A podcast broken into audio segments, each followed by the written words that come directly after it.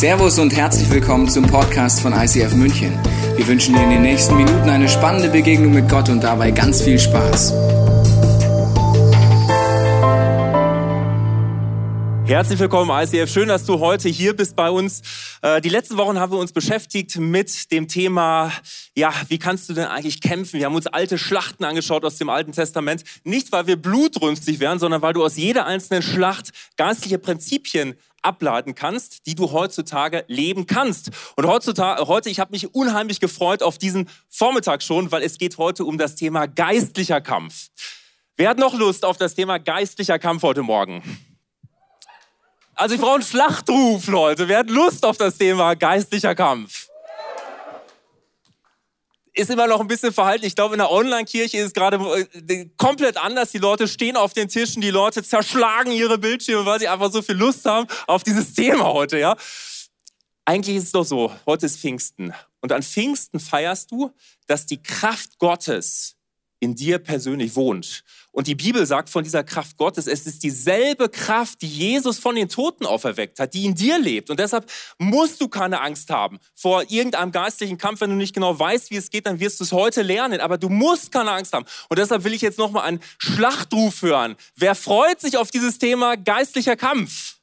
Leute, der Haju freut sich. Danke, Haju. Und deshalb lass uns direkt einsteigen, Becky, in die heutige Schlacht. Ich freue mich auch auf den geistlichen Kampf und wir haben euch heute eine Story mitgebracht, einen Krieg, der einfach Wahnsinn ist. Und ein kleiner Tipp für dich, wenn du es nicht sowieso schon machst, schreib dir unbedingt die Bibelgeschichten auf. Schreib dir die Bibelstellen auf, damit du die nachher zu Hause nochmal durchlesen kannst und die einfach vom Heiligen Geist selber nochmal Offenbarung holen kannst. Unsere heutige Kriegstory, Kriegstory, die es richtig in sich hat, Leute, die steht in 2. Könige Kapitel 6. Der König von Aram und der König von Israel führen Krieg gegeneinander. Wenn man Krieg führt, ist es wichtig, dass man so eine Kriegsstrategie hat. Ne? Und das hat der König von Aram auch. Der überlegt immer, okay, wo bauen wir unser Lager, wo schicken wir unsere Truppen hin? Und er ist total verdutzt. Weil jedes Mal, wenn er Angriffe plant, weiß der König von Israel schon vorher Bescheid, was er machen möchte. Er durchkreuzt immer seine Pläne, weil er schon weiß, was er geplant hat.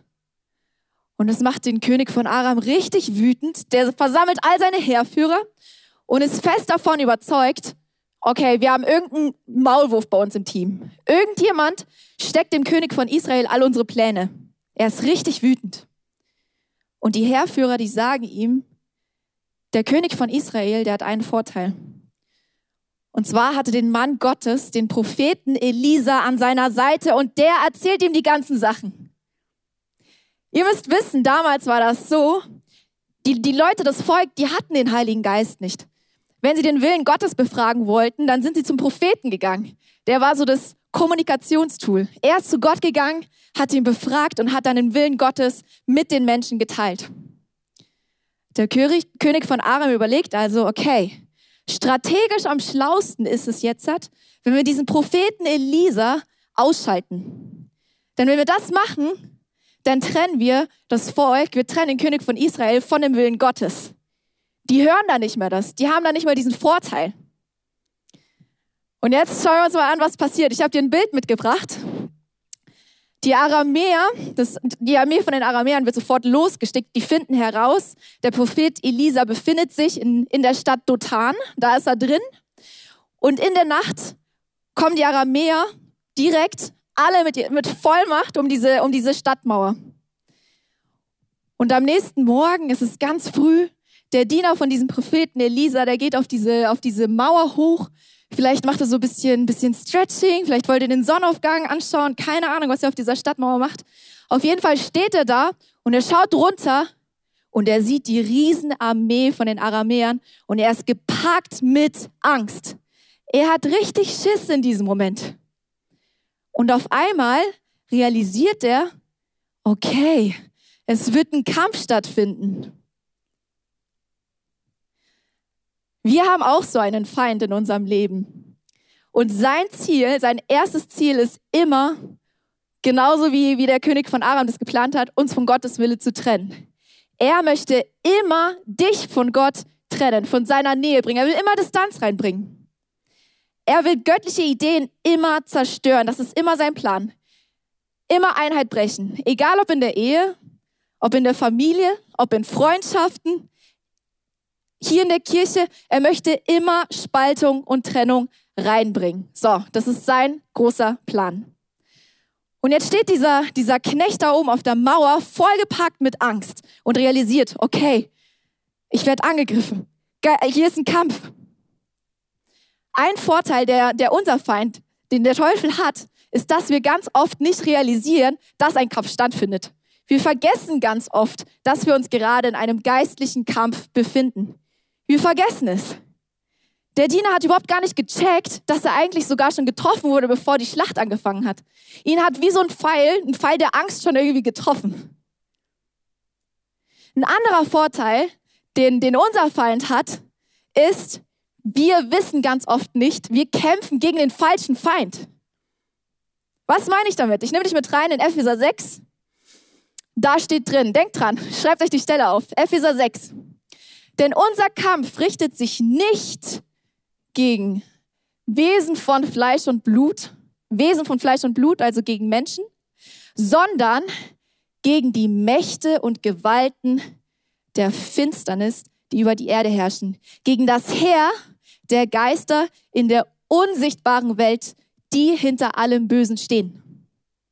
Das heißt, dein Feind ist nicht dein Ehepartner. Dein Feind ist nicht dein Boss, dein Feind sind nicht die, die Leute in deiner Klasse, die Leute in Social Media, die dich fertig machen. Menschen sind nicht deine Feinde. Hinter all diesen Situationen stecken geistliche Mächte, dunkle Mächte, die wir nicht sehen können. Lass uns mal weiterlesen. Deshalb greift zu allen Waffen. Aha. Also es gibt Waffen, die wir ergreifen können, die Gott für euch bereithält. Wenn dann der Tag kommt, an dem die Mächte des Bösen angreifen, und, sie, und der Tag wird kommen, seid ihr gerüstet und könnt euch ihnen entgegenstellen. Ihr werdet nicht kämpfen und dann vielleicht siegen, sondern ihr werdet erfolgreich kämpfen und am Ende als Sieger dastehen. Das heißt, wir sind diesen Kampf nicht machtlos äh, ergeben. Aber wie sieht dieser Kampf jetzt aus? Wie sieht dieses dieses Schlachtfeld aus. Also wir haben zwei Seiten. Auf der einen Seite das göttliche Heer. Dort ist Gott selber. Es steht in der Bibel, dass Jesus der, der Leiter der himmlischen Herrscher ist, der Oberbefehlshaber der himmlischen Herrscher ist. Auf der Seite steht außerdem die Gemeinde und die Engelsarmee. Was ist auf der anderen Seite? Auf der anderen Seite, das ist die Seite vom, vom Satan. Satan von seinen Dienern und von Menschen, die mit seinen destruktiven äh, Plänen kooperieren. Die sind auch auf dieser Seite. Aber wie sieht dieser geistige Kampf denn ganz konkret aus? Glaube, er sieht meistens ganz anders aus, als du und ich uns den vorstellen würden. Du denkst nämlich und du weißt, da ist das Heer des Gegners und du denkst dir irgendwann, rennen sie auf dich zu und du checkst es auch wirklich. Aber meistens, so wie die Becky schon sagte, checkst du es tatsächlich nicht. Es gibt ein Gleichnis von Jesus erzählt, Matthäus 13, ab Vers 24 findest du es. Matthäus 13, 24. Da sagt Jesus, du kannst es im Grunde vergleichen mit einem Acker. Bauer, Acker, also frisch gesät, äh, frisch gepflügt, der Boden ist fertig für den guten Samen. Und jetzt kommt der Bauer hin und er sät Weizen aus und er legt sie schlafen. In der Nacht kommt der Feind und er streut einfach ein bisschen Unkraut rein. Warum? Damit das Unkraut hochgeht und den Weizen erstickt. Und genau so kämpft der Satan. Der Satan analysiert dich und mich, er kennt deine Stärken, er kennt deine Schwächen, er kennt deine Scham, er kennt deine Angst, deine Befürchtung, er kennt deine Vergangenheit. Und dann macht er Folgendes. Er bleibt einfach mit seinem Herr da, wo er ist. Er liebt es, einfach im Versteck zu sein. Und gelegentlich schmeißt das gegnerische Lager des Satans einfach ein paar Pfeile in das göttliche Lager rein. Auf so einem Pfeil kann zum Beispiel stehen, du bist nichts wert. Das sind immer Lügen. Die Pfeile des Feindes sind immer Lügen. Du bist nichts wert wird drüber, äh, wird drüber geschmissen. Es trifft dich vielleicht in deinem Herzen. Und in deinem Herzen spürst du diesen Schmerz von, ich fühle mich nicht geliebt, ich fühle, dass ich nichts wert bin. Dieser Pfeil, er trifft dich vielleicht im Kopf. Das steht für Gedanken, die dir plötzlich reinkommen, warum du denn nichts wert sein könntest. Und dann wirst du Folgendes feststellen in deinem Alltag, wenn du diese Lüge einmal geglaubt geglaubt hast, egal welche Lüge es ist, du wirst in dem Verhalten von anderen Menschen, egal wer es ist, du wirst immer Bestätigung dafür suchen, völlig unbewusst, dafür, dass diese Lüge tatsächlich wahr ist, dass du nichts wert bist. Beispiel, du gehst in die, in die Mensa, gehst in deine Uni, in die Mensa, du bist ein bisschen spät dran, hast endlich dein Essen parat und jetzt gehst du an den Tisch von äh, den Leuten, wo du denkst, das sind meine Freunde. Die Freunde sitzen da schon viel länger, sind schon die ganze Zeit am Essen, fast fertig. Du setzt dich hin und einer nach dem anderen sagt dann, okay, also hm, ich muss jetzt auch ganz schnell los, weil irgendwie ich bin jetzt spät dran, bin auch schon fertig, muss noch was lernen. Völlig normal, weil die sitzen da schon länger. Du denkst dir aber, nee, also das machen die jetzt einfach nur, weil irgendwie, ja, und mich mag sowieso keiner und jetzt sitze ich hier gleich, so wie es immer ist. Ich sitze hier gleich alleine. Minderwert. Das hat mit der Wahrheit erstmal gar nichts zu tun. Minderwert in der Beziehung, Minderwert in der Ehe kann völlig zerstörerisch sein. Stell dir vor, du siehst deinen, deinen Mann, du siehst deine Frau, wie sie mit einem, einer Person des anderen Geschlechts gerade redet. Da geht es um Themen, vielleicht um äh, Arbeit oder um Kirche, was auch immer. Und schon kommt dieser Stachel des Minderwerts. Und dieser Stachel sagt dir also, wow, die andere Person, wow, wie wortgewandt sie ist, wie gut sie riecht. Und du fängst an, dich dreckig zu fühlen, weil diese Lüge des Minderwerts in deinem Herzen tatsächlich drin ist. Gestern hast du noch gut gesprochen über diese andere Person. Heute in deinem Herzen könntest du sie schon zerfetzen. Morgen wirst du vielleicht so in Andeutungen einfach mal über diese Person etwas schlechter reden. Und dann geht's zu Hause weiter. Bei dir zu Hause, in deiner Ehe, in deiner Beziehung, wo auch immer. Du fängst an, du merkst, irgendwas steht zwischen euch und ihr wisst nicht genau, was es ist. Ihr könnt es nicht greifen, aber es läuft auf Trennung hinaus. Oder der andere Pfeil, der geschmissen wird, ist Stolz. Du hast mehr verdient als die anderen. Du bist besser als die anderen. Und erinnere dich, du glaubst diese Lüge und du checkst sofort in dem Verhalten von den anderen Bestätigung für diese Lüge, dass du besser bist. Du schaust nur noch auf das Negative von den anderen, wie schlecht er das gemacht hat, wie blöd sie heute schon wieder aussieht. Ja, also ich bin doch viel besser. Es ist der Stolz. Ich habe etwas Besseres verdient. In Ehe, in Partnerschaft. Okay, hm. habe ich nicht eigentlich was Besseres verdient als mein Typen zu Hause? Ist meine Frau zu Hause? Eigentlich schon, oder? Und überhaupt, jetzt wo ich in der, in der, in der Ehe drin bin, habe ich Nein gesagt zu allen anderen Männern, Nein gesagt zu allen anderen Frauen. Und du fängst an, die, deinen Partner mit anderen Augen zu sehen. Wow, diese Fehler hat er und das und das. Und du fängst an, Kleinigkeiten aufzuspülen und aufzubauschen. Und du merkst, wo es, wo es hinläuft auf Trennung. Ablehnung, dieser Pfeil der Ablehnung. Nein, ich gehöre nicht dazu. Er wird geschmissen und er wird, er steckt in so vielen Herzen drin. Und bei allen anderen checkst du, okay, nein, ich werde abgelehnt, weil ich es nicht wert bin, dazuzugehören. Es läuft auf Trennung hinaus. Und meine Frage ist, braucht es noch überhaupt den Satan für Zerstörung in deinen Freundschaften, für, für Zerstörung in deiner Family? Ich glaube nicht. Weil du und ich diesen Job hervorragend machen für Trennung zu sorgen. Denk mal an das andere, was Jesus wirklich wichtig ist. Das eine sind Freundschaften und Beziehungen, Ehe, Familie. Das andere ist das, was die Bibel seine Braut bezeichnet. Es ist die Kirche. Nicht, nicht das ICF München, sondern Ecclesia, die, die ganzen Gläubigen, die zu ihm gehören. Die liebt Jesus. Was für Giftpfeile, Pfeile der Lüge in dieser Corona-Zeit auf die Kirche abgeschmissen wurden vom Feind. Das ist irre. Pfeile von Ärger, Pfeile von Besserwisserei. Ich weiß es besser, ist ein, eine Lüge. Ich werfe diese Lüge und sie steckt in deinem Herzen und du denkst, ich weiß es tatsächlich besser. Dann hast du so völlig äh, kuriose Situation. Einer kommt rein und sagt, okay, ja, ich habe mich jetzt endlich impfen lassen. Es war noch ein Termin frei. Und die andere Seite sagt, wow, Impfungen sind vom Satan. Wie kommst du dazu? Dann kommt der andere rein und sagt, also ich habe aus verschiedenen Gründen mich jetzt dazu entschlossen, mich vorerst nicht impfen zu lassen. Kommt die andere Stimme, was ist das eigentlich für ein unsolidarischer Penner? Warum lässt er sich nicht impfen? Da kommt Trennung rein in die Kirche. Merken wir das gar nicht. Und dann diskutierst du über politische Sachen, was grundsätzlich nicht verkehrt ist, aber du redest nur noch über diese Themen, anstatt deinen Auftrag wahrzunehmen, den du hast als Kirche, nämlich Menschen zu Jesus zu führen. Das ist ein Auftrag, den keine andere Institution dieser Welt hat. Menschen zu Jesus zu führen. Und dann sagst du mir, okay, nein, also die Differenzen, was das Politische angeht, die sind jetzt in unserer Small Group so groß, wir können diesen Weg nicht mehr gemeinsam gehen. Was? Also Jesus hat gewusst, dass seine Jünger ihn verraten würden und dass sie alle abhauen würden.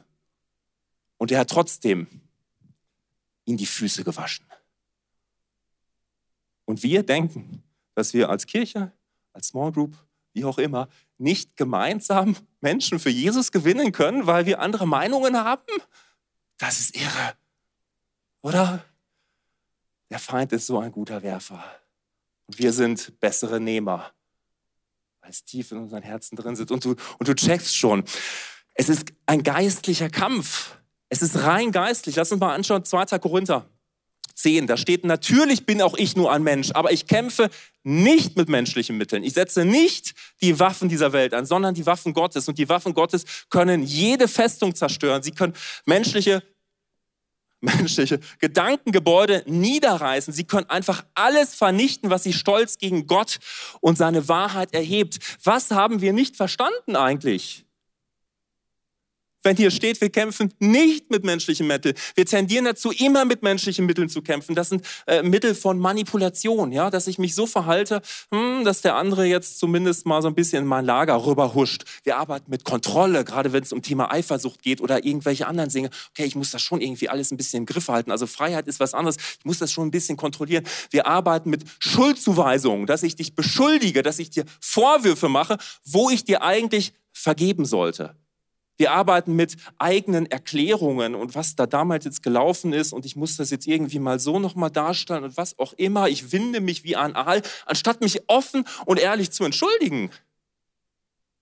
Das sind die Themen, mit denen wir kämpfen. Du lässt Hass, Ärger, Wut, Zorn zu in deinem Herzen und gibst der Liebe Gottes keinen Raum. Das sind alles menschliche Sachen, mit denen wir da irgendwie äh, versuchen, irgendwas zu gewinnen. Das geht nicht. Und ja, also es ist gut, wenn du in die Diskussion gehst mit dem anderen, aber bete vorher. Es ist gut, wenn du mit den Leuten, mit, mit deinem Gegenüber sprichst, wo gerade was vorgefallen ist. Wir haben extra in unserer Kirche Konfliktworkshops. Wir haben äh, Workshops zum Thema, wie kannst du Feedback geben, wie kannst du auch Feedback nehmen. Noch viel wichtiger manchmal. Suche das, aber bete zuerst. Weißt du, du wirst deinen Mann, du wirst deine Frau, du wirst deine Freunde, deine Family nicht ein Stückchen ändern, wenn du mit anderen Leuten über sie sprichst und dich einfach nur auskotzt. Und ja, wir brauchen das. Einfach mit anderen reden, uns auszutauschen. Aber bitte bete vorher. Das ist ein geistlicher Kampf. Und den kannst du nur geistlich gewinnen. Das Gleichnis von Jesus geht folgendermaßen weiter. Dieser, du erinnerst dich, der Weizen, der gesät wurde, das Unkraut darüber. Es geht beides auf. Da steht plötzlich dickes Unkraut, so wie in unserem Leben diese fetten Lügen plötzlich festgemacht haben, die, die eigentlichen Gegner. Und dann sagen die, die Diener von dem, von dem Bauer, sie sagen, okay, wir gehen jetzt hin und wir reißen das einfach alles aus. So wie wir manchmal denken, okay, jetzt habe ich ein Problem mit dem Typ, jetzt reiße ich das alles aus und dem werde ich helfen. Jetzt, jetzt kriegt er sich, jetzt fängt er sich eine. Das denken wir doch. Jetzt gehe ich hin und es wird das ausgerissen, weil ich bin im Recht. Und dieser Bauer sagt, nee, lass es, weil das Ausreißen das geht nur mit göttlichen Mitteln. Das ist Gottes Aufgabe. Und es steht dafür, dass Themen, die gesät wurden im Unsichtbaren, das kannst du nicht einfach im Sichtbaren ausreißen. Du musst mit göttlichen Waffen kämpfen. Und deshalb lass uns reinschauen, was ist denn so eine göttliche Waffe? Die erste Waffe, die du hast, ähm, Psalm 46 sagt, Gott ist eine sichere Burg für dich. Und deshalb ist der erste Punkt bei deinen äh, göttlichen Waffen, dass du get free lebst. Du kannst dir Get Free, wenn du es noch nicht kennst, folgendermaßen vorstellen. Gott ist die sichere Burg. Da hinten greift ein Herr an und wenn du Get Free nicht lebst, bist du der Typ, der vor der Burg steht. Du stehst vor der Burg mit so einem kleinen Victorinox Taschenmesser. Das ist deine menschliche Waffe und du willst das Heer aufhalten. Das geht nicht. Deshalb Get Free bedeutet, kehre um, laufe rein in diese Burg. Gehe rein in diese Burg. Und das beginnt mit, ja, ich tue Buße. Ich erkenne, ich saß Lügen auf, Lügen, die der Feind geschmissen hat, womit er mich getroffen hat. Ich habe mich in äh, Streit begeben. Ich habe eins gemacht in dieser ganzen Sache. Ich habe nicht nur diesen Pfeil in mir stecken gehabt, sondern ich habe damit gegen andere gekämpft. In meiner Family, bei meinen Freunden. Ich habe selbst in diesem, äh, in dem göttlichen Heer Brüder und Schwestern verletzt. Der Feind hat unsere Linien infiltriert mit uns, die wir unsere Themen einfach haben und damit gegen andere kämpfen. Und deshalb Get Free setzt voraus, okay, ich erkenne es und ich bitte ernsthaft um Vergebung. Und wenn du, äh, wenn du noch wissen oder erkennen musst, wo bist du eigentlich dran vorbeigeschraubt, schau in die Bibel rein. Es ist immer ein guter Indikator dafür, wo ist eigentlich die Bibel, wo steht sie in meinem Leben und wo stehe ich. Weil in der Bibel findest du alles erklärt. Die Bibel sagt, behandle andere so, wie du selbst behandelt werden möchtest. Liebe die anderen, vergeb einander. Das sagt die Bibel alles. Das Problem mit der Bibel ist nur, du und ich, wir tendieren dazu, uns die Sachen rauszupicken, die uns gefallen. Und alles, was uns nicht gefällt, Lass ich da hinten. Wenn du das aber machst, dir alles nur rauspicken, was dir gefällt und alles andere wegzukicken, dann folgst du nicht der Bibel, dann folgst du nämlich dir selbst. Du wirst getroffen von einem Pfeil des Ich muss leisten, also bin ich. Eine Lüge. Jetzt sagt die Bibel, du sollst sowas wie Sabbat tun, da geht's dir gut. Gutes Prinzip. Du sagst aber, nein, ich muss leisten, ich muss leisten. Und wenn es nur die nächsten zwei Jahre ist, ich muss leisten, ich muss tun. Wenn du das machst, stellst du dich über die Bibel. Du folgst nicht der Bibel, du folgst dir selbst. Du kannst es übertragen auf jeden Lebensbereich, Sexualität, was auch immer. Wenn du dich nicht an die Bibel hältst, dann du, du folgst Gott, du folgst nicht der Bibel. Du folgst dir selbst, wenn du dir das rauspickst, was dir gefällt.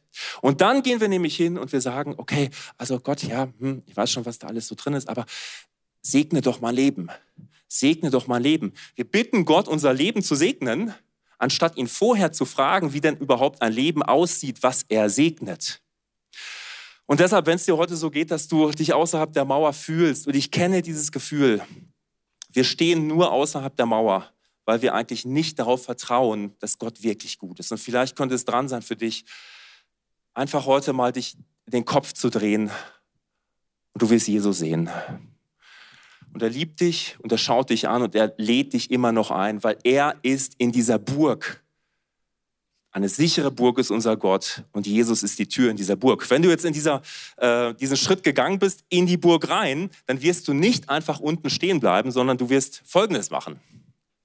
Wenn du erstmal in dieser Burg bist, dann äh, begibst du dich nicht auf den Boden und versteckst dich, sondern das Schlauste, was du machen kannst, ist Du gehst auf den höchsten Punkt, den diese Burg zu bieten hat. Du gehst auf die, auf die Burgmauer, denn von dort aus siehst du das gegnerische Heer. Und du siehst, wie es dich angreifen möchte. Und was noch wichtiger ist, du siehst, wie groß dein Gott ist. Ihr erinnert euch, wir befinden uns in der Geschichte, der, der, der Knecht von, vom Prophet Elisa, der, ist, der steht auf dieser Mauer und der sieht auf einmal dieses Heer, er hat panische Angst, er holt, er holt den Elisa zu sich und sagt ihm, Elisa, was machen wir? Und weißt du, was der Elisa macht? Das Erste, was er tut? Er betet. Er betet und er sagt zu Gott, Herr, öffne meinem Knecht die Augen, damit er sehen kann. Und im gleichen Moment reißt Gott dem Knecht die Augen auf und auf einmal sieht er eine riesen Armee, eine riesen Engelsarmee mit feurigen Rossen und allem, die auf der Seite von Elisa stehen. Und genau das ist das, was Gebet macht. Gebet reißt dir die Augen auf. Worship, Preisen, Danken zeigt dir, wie groß dein Gott ist und erinnert dich daran, was Gott schon alles in deinem Leben getan hat. Zu danken, wenn du dich nicht danach fühlst, Gott zu loben, wenn, wenn du in einer Situation bist, die total kacke ist, macht überhaupt gar keinen Sinn, menschlich gesehen. Worship ist eine geistliche Waffe und keine menschliche Waffe und deswegen macht es für uns oft keinen Sinn. Leute, ich hatte gestern eine Situation, äh, wo es sich so angefühlt hat, als hätte mich auch so ein Pfeil getroffen, aber so ein, so ein Betäubungspfeil. Ich habe mich wie gelähmt gefühlt. Ich habe mich nicht so gefühlt, dass ich hier auf der Bühne stehen kann und, und Gottes Wort teilen kann. Ich habe gestern erfahren, dass äh, wir hatten nämlich geplant, dass mein, mein Freund, der Matthäus, Grüße an dich, Matthäus, an der Stelle. ähm, es war der Plan, dass er, dass er nächste Woche kommt und es sah alles richtig gut aus. Und äh, gestern haben wir erfahren, dass es, dass es nicht funktionieren wird.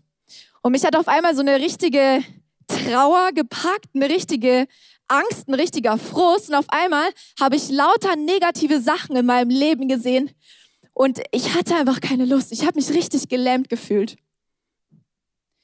Und dann habe ich gemerkt, okay, geistlicher Kampf. Der Feind ist nicht daran interessiert, dass ich hier bin am Sonntag. Weißt du, was ich gemacht habe? Ich bin in dem Moment auf die Knie gegangen und ich habe Gott Danke gesagt in dieser Situation. Ich habe meine Worship-Musik aufgedreht und ich habe ausgesprochen, wie groß mein Gott ist. Danke Gott, dass du mir einen übernatürlichen Frieden gibst, der all meinen Verstand übersteigt. Danke Gott, dass du mich gerettet hast, dass du es gut mit mir meinst, dass deine Pläne besser sind als meine Pläne. So macht es überhaupt eigentlich gar keinen Sinn, menschlich gesehen. Aber es ist unfassbar mächtig. Ich will dich mit reinnehmen. Schreib dir unbedingt diese Bibelstelle auf. Zweite Chronike 20. Schreib sie dir auf. Eine Geschichte von einem, einem Mann von, von dem König von Juda. Josaphat heißt er. Und er befindet sich in einer ähnlichen Situation wie hier äh, unser Prophet. Er ist konfrontiert mit einer Armee, die äh, Moabiter und Amalekiter, die haben sich gegen ihn verbündet und es ist ein richtig mächtiges und starkes Heer.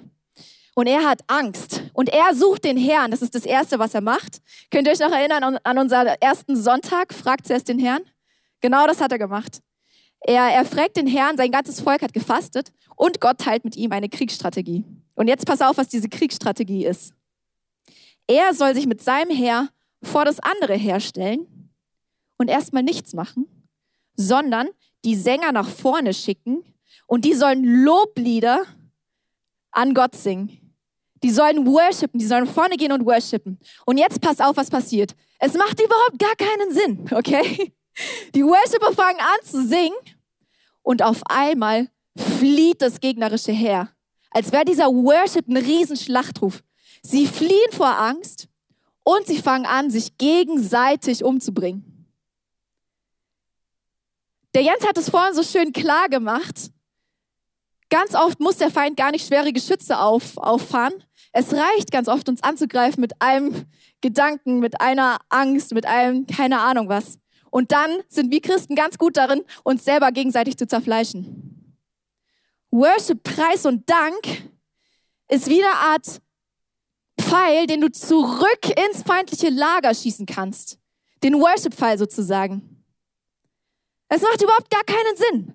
Aber wenn du es machst, weißt du, was passiert in der geistlichen Dimension? Der Feind fängt an, die Feinde fangen an, sich gegenseitig zu zerstören. So sieht es nämlich aus. Du bist den Ganzen nicht schutzlos ausgeliefert. Eine weitere echt krasse göttliche Waffe, die wir bekommen haben, ist Gottes Wort. Gottes Wort ist etwas, das du über dein Leben proklamieren kannst. Wie funktioniert das? Wir haben gerade gesprochen, dass der Feind ganz gerne so unsere, unsere Gedanken angreift und dass ein großer Teil von dem Krieg erstmal bei uns in unseren Gedanken startet. Wenn du einen Gedanken denkst und den immer wieder denkst, dann verfestigt er sich in deinem Gehirn. Es bildet sich so eine Art neuronaler Pfad. Eigentlich was ganz Praktisches, gell? Also gerade hier, ich bin Studentin, wenn man lernt für eine Klausur, einfach etwas immer wieder wiederholen und dann verfestigt sich das. Wenn du jetzt so angegriffen wirst von so einem Gedanken, Becky, du bist nichts wert. Becky, wer bist du denn schon? Und du denkst den immer wieder und der hat dich getroffen, dann bildet sich so eine Art fester Pfad in deinem Kopf. Ich habe dir ein Bild mitgebracht und zwar, äh, ich muss immer so einen Bus nehmen, um zur Arbeit zu kommen und in der Früh renne ich immer, um diesen Bus zu erwischen. Und da ist so eine, so eine Art kleine Abkürzung, so, eine, so ein kleiner Trampelpfad, den, den meinen Weg einfach kürzer macht. Wie entsteht so ein Trampelpfad? Der Trampelpfad hier ist entstanden, weil, weil mehrere Menschen diese Abkürzung gegangen sind, immer wieder diesen Weg gegangen sind und der hat sich dann so festgetrampelt, der hat sich so verfestigt. Und das ist das, was in deinem Kopf passiert wenn du die Angriffe vom Feind zulässt. So ein, so ein Trampelpfad entsteht.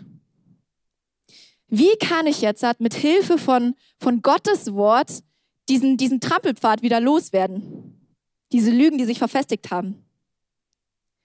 Es sind Lügen. Und um Lügen zu bekämpfen, musst du mit der Wahrheit kommen. Die Wahrheit ist Gottes Wort. Gottes Wort ist Wahrheit. Und wenn du sein Wort nimmst und es proklamierst, dann kannst du einen neuen Pfad kreieren. Wichtig ist zu realisieren, okay, ich werde gerade angegriffen. Ich halte inne, ich stoppe und ich sage, okay, nein, ich möchte diesen Pfad nicht weitergehen, ich möchte dieser Lüge nicht noch mehr Raum geben. Ich stoppe, ich realisiere, es ist ein Angriff. Und wenn du stoppst, dann kann wieder Gras über diesen Pfad wachsen. Und du kannst ganz bewusst einen neuen Pfad äh, gestalten mit Hilfe von Gottes Wort. Du kannst seine Wahrheit nehmen und es in dieser Situation proklamieren über deine Situation, darüber meditieren, immer und immer wieder, bis sich dieser neue Pfad, dieser feste Pfad von Gottes Wahrheiten in deinem Kopf neu bildet. Jetzt denkst du dir vielleicht, wie mache ich das? Wie kann ich ganz konkret Gottes Wort, Gottes Wahrheiten, Bibelstellen über mein Leben proklamieren? Wie finde ich die? Die Bibel ist groß, da stehen lauter tausend Verse drin. Leute, wir leben in einem Zeitalter, wo es so einfach ist wie noch nie. Schau dir an, was ist dein Thema? Was ist das, was dich beschäftigt? Ist es die Angst? Ist es Sexualität? Ist es meine Identität, mein Wert? Keine Ahnung was. Gib es ein bei Google oder in deiner, in deiner Bibel-App und schreib daneben Bibelvers. Und du wirst merken, es werden lauter Vorschläge kommen, lauter, lauter Vorschläge, die du nutzen kannst als Waffe, die du über deine Situation proklamieren kannst. Mich hat da sehr inspiriert, dieses, äh, dieses Thema, unsere geistlichen Gegner, sie sind eigentlich doch besiegt. Ja, es ist eigentlich ein Witz. Die Becky hat heute angefangen mit, äh, wogegen kämpfen wir? Gegen Mächte und Gewalten. Lass uns mal reinschauen, was im Kolosser 2 drin steht. Da steht, Jesus hat die Liste der Anklagen gegen uns gelöscht, wenn du ihn annimmst. Er hat die Anklageschrift genommen und vernichtet indem er sie ans Kreuz genagelt hat. Und jetzt kommt es. Auf diese Weise hat Gott die Herrscher und Mächte dieser Welt entwaffnet. Er hat sie öffentlich bloßgestellt, indem er durch Christus über sie am Kreuz triumphiert hat. Das sind diese geistlichen Gegner. Und Gott sagt dazu, ich habe sie vernichtet. Ich habe sie nicht nur vernichtet, ich habe sie zur Schau gestellt. Und was weißt du, wir tendieren dazu, unsere geistlichen Gegner, die Bibel beschreibt sie dir als geistliche Gegner. Jesus spricht vom Geist der Furcht, die Bibel äh, spricht vom Geist der Schwere. Wir haben unsere geistlichen Gegner, vielleicht sind dir heute einige aufgefallen, wir haben, haben sie domestiziert. Wir haben sie zu unseren Haustieren gemacht. Ja, es ist meine Angst, es ist meine Furcht, meine Menschenfurcht, es ist meine Aggression es gehört zu mir. Jesus sagt in Kolosser 2, sie sind entmachtet. Was haben sie bei dir verloren? Was haben sie bei dir verloren? Nichts. Und deshalb feiern wir heute Pfingsten, weil, weil Pfingsten der, der, der, die Zeit ist, wo du daran denkst, das ist nicht irgendeine ominöse Kraft, die du empfangen hast. Es ist Gott selbst, der sich in dich als Gefäß ausgegossen hat. Deshalb bist du ein Tempel Gottes. Du bist ein Tempel des Heiligen Geistes, des Heiligen Geistes. Und alle unheiligen Geister, die sich da rumtreiben, die haben da keinen Platz mehr. Sie sollen keinen Platz mehr haben. Und deshalb, Becky, lass uns da einfach einsteigen ins Gebet. Mach das gerne mit, auch an den, äh, egal wo du jetzt sitzt, zu Hause, äh, Online-Kirche. Lass uns jetzt den Heiligen Geist suchen. Jesus, ich danke dir dafür, dass du dass du uns deinen Geist gegeben hast, dass du derjenige bist, der uns tauft mit Heiligem Geist. Und überall da, wo, wo du dich heute neu für Jesus entscheiden willst, vielleicht zum allerersten Mal, da darfst du einfach sagen, Jesus, ich gebe dir mein Leben, sei du Herr über mein Leben. Komm in mein Leben. Und dann bete ich darum, Jesus, dass du jeden Einzelnen, der das jetzt möchte, mit deinem Heiligen Geist taufst auffüllst mit deinem Geist. Selbst wenn wir schon länger im Glauben unterwegs sind und uns heute Sachen auffallen, wo wir äh, Lebensbereiche außen vor gelassen haben. Wenn du dem Heiligen Geist die Erlaubnis gibst, dann wird er auch diese Lebensbereiche taufen, damit dein Gefäß nicht irgendwo verdreckt ist, sondern dass es einfach nur heilig gefüllt ist. Und Gott, ich danke dir, dass wir einfach Zuflucht finden in deiner Burg. Und ich bete, dass du hier in dem Raum und bei den Leuten zu Hause, dass du jetzt überall anfängst, einfach Augen aufzureißen. Dass wir sehen können, wie groß und wie mächtig du bist. Und dass du uns klar machst, Gott, wo wir selber uns, uns manipulieren und benutzen haben lassen von dem Feind.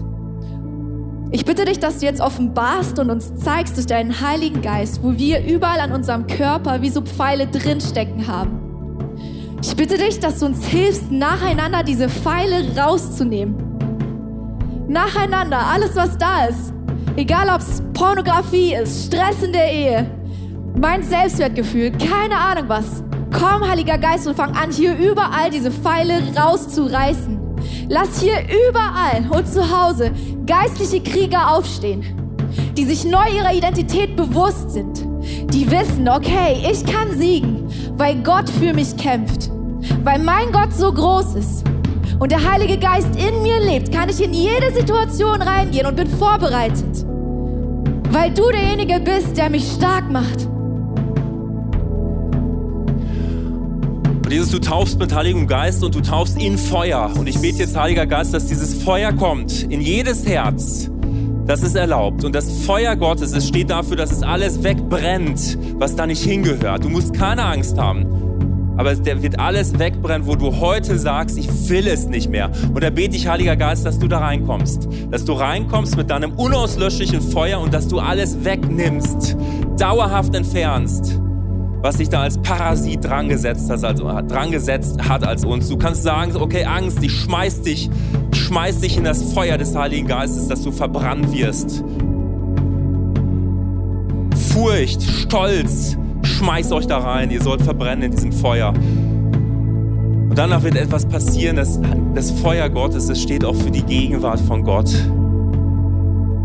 steht dafür, dass du, dass du einfach neu entzündet wirst, wie so eine Kerze, dass sie leuchtet in der Welt, die die Finsternis ist, die Finsternis hat.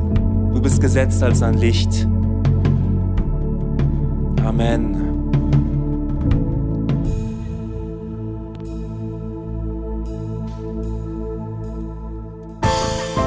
Wir hoffen, dass dir diese Predigt weitergeholfen hat. Wenn du Fragen hast, kannst du gerne an info at icf-moenchen.de mailen und weitere Informationen findest du auf unserer Homepage unter www.icf-moenchen.de.